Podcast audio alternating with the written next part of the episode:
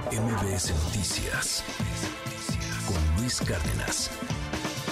Hoy es eh, lunes con algunas recomendaciones y con temas también que tienen que ver con el pago de nuestros impuestos.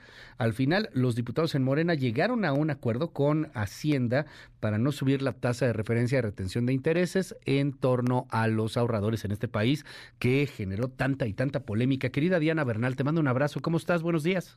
Hola Luis, qué gusto de saludarte. Pues sí, efectivamente, el viernes en sesión maratónica se votó este artículo 21 que en la iniciativa presidencial venía proponiendo un aumento, como lo comentamos, de 1 a 10 de lo que es la tasa de retención de intereses, que actualmente es de 0.15% y se proponía en iniciativa presidencial subirla a 1.48%.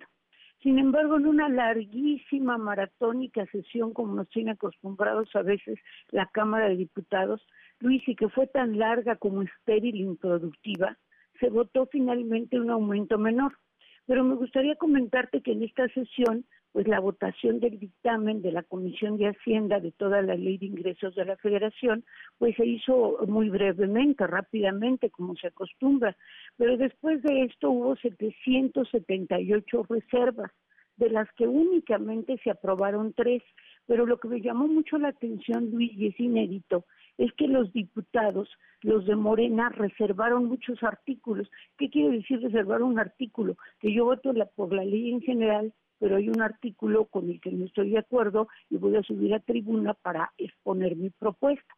Sin embargo, cuando subían diputados y diputadas de Morena a exponer su reserva, lo único que hicieron fueron cantar loas pues al gobierno, a esta administración y también yo creo que en una franca violación de leyes electorales pues gritar viva Claudia. Y la oposición no se quedó atrás, Luis lo siguió, y también muchos en lugar de irse a discutir el tema económico, siguieron a gritar viva Sochi. Total que después de larguísimas horas, solo tres propuestas fueron votadas a favor de las 778 reservas.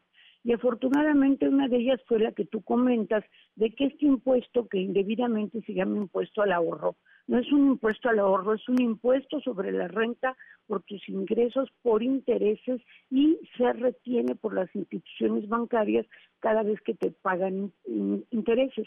Pues este impuesto finalmente se redujo, como comentábamos, y venía en una proporción de aumento de 1 a 10 y bajó simplemente a una proporción de 1 a 3, de punto 15 a punto 50.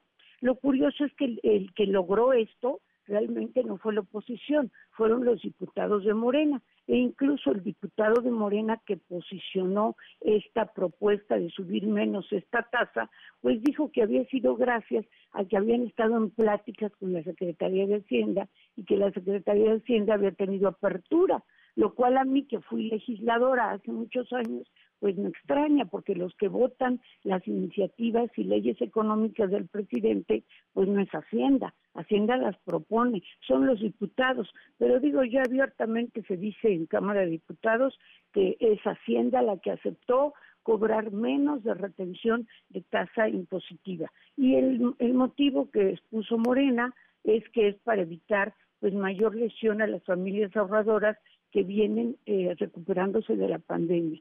Sin embargo, pues es una muy buena noticia, cualquiera que haya sido el procedimiento, la tasa eh, se bajó bastante de lo que se proponía en la iniciativa presidencial.